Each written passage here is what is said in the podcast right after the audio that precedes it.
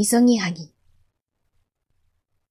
廊下を駆け抜け、ものの数分で目的の部屋にたどり着き、ドアに手をかけようとした瞬間、ドアが勢いよく開いて、中から飛び出してきた直哉を抱き留める形になった。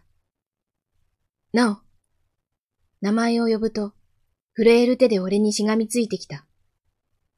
どうしたなお直哉を見下ろすと、制服が変に乱れているのが目に入った。ああ、残念。来ちゃったか。とっさに声のする方を見ると、その先輩が不敵な笑みを浮かべ、机に寄りかかってこちらを見ていた。幼馴染くんが相変わらずモテて寂しそうだから、慰めてあげようとしたのに、その言葉に一層強くしがみついてきた直哉を抱きしめ返し、先輩に向かって言い放った。先輩、直に二度と近づかないでください。今度近づいたら、このことを公にします。公にしたら、綾瀬の方が困るんじゃないかな。直哉の体が跳ねるようにびっくりとした。困るのは先輩の方じゃないですか。直は、俺が必ず守りますから、ご心配なく。射抜くように睨みつけると、俺の姿勢に耐えきれなくなったのか、先輩は目をそらしてしまった。行こう。そう言って、俺は直哉の肩を抱くようにして、その場から離れた。教室にカバンを置きっぱなしだったけれど、取りに戻る気になれず、あのまますぐに直哉を連れて帰宅した。俺の部屋に連れて行き、直哉の定位置に座らせると、一つ小さなため息が聞こえた。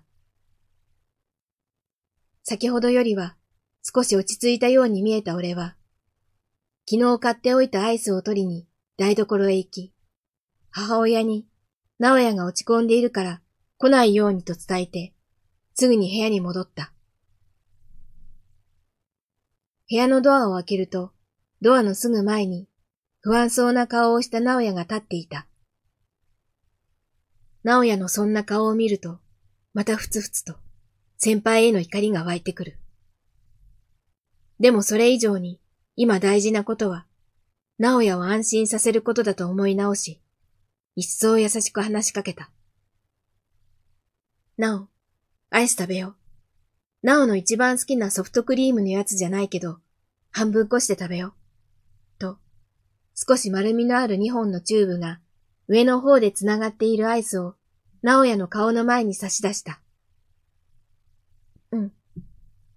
やっと直哉の声が聞けて、ほっと胸を撫で下ろした俺は、自分自身、今まで肩に力が入りっぱなしになっていたことに気がついた。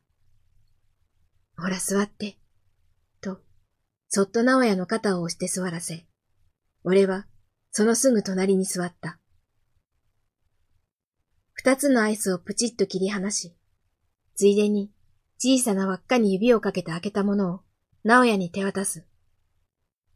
直哉はいつものように自然にそれを受け取って、いつものように口へ運ぶ。俺はそれを見届けてから、自分の分の封を切って、直哉にぴたりと並んで座り直す。ついさっき、エアコンをつけたばかりの部屋は、まだ暑かったけれど、今は、直哉の体温をすぐ近くで感じていたかった。